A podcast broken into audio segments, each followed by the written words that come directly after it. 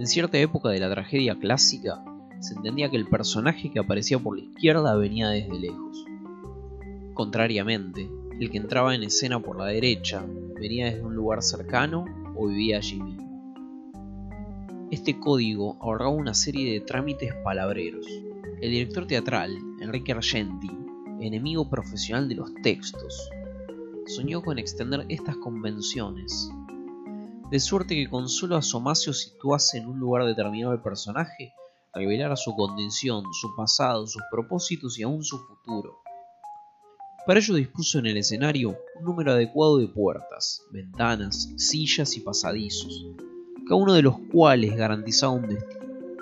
Había una puerta para los enamorados, otra para los traidores, otra para los maridos engañados.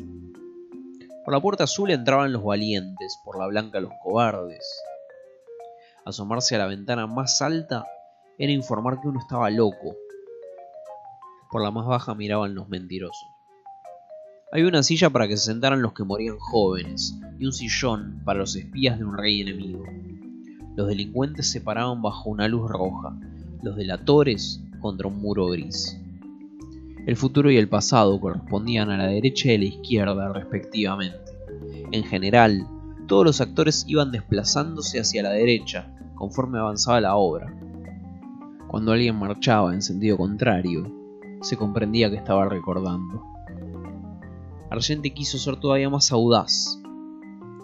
Lo dicho bajo una luz de un determinado reflector debía entenderse de modo metafórico.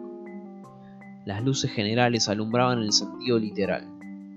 Tachos luminosos velados por distintas gelatinas anunciaban metonimias, sinécdoques, anadiplosis o epanalepsis.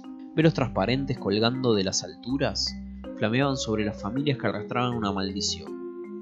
Las críticas a las autoridades eran señaladas con un gong, cuyo sonido hacía estallar en aplausos a las muchedumbres opositoras de la platea.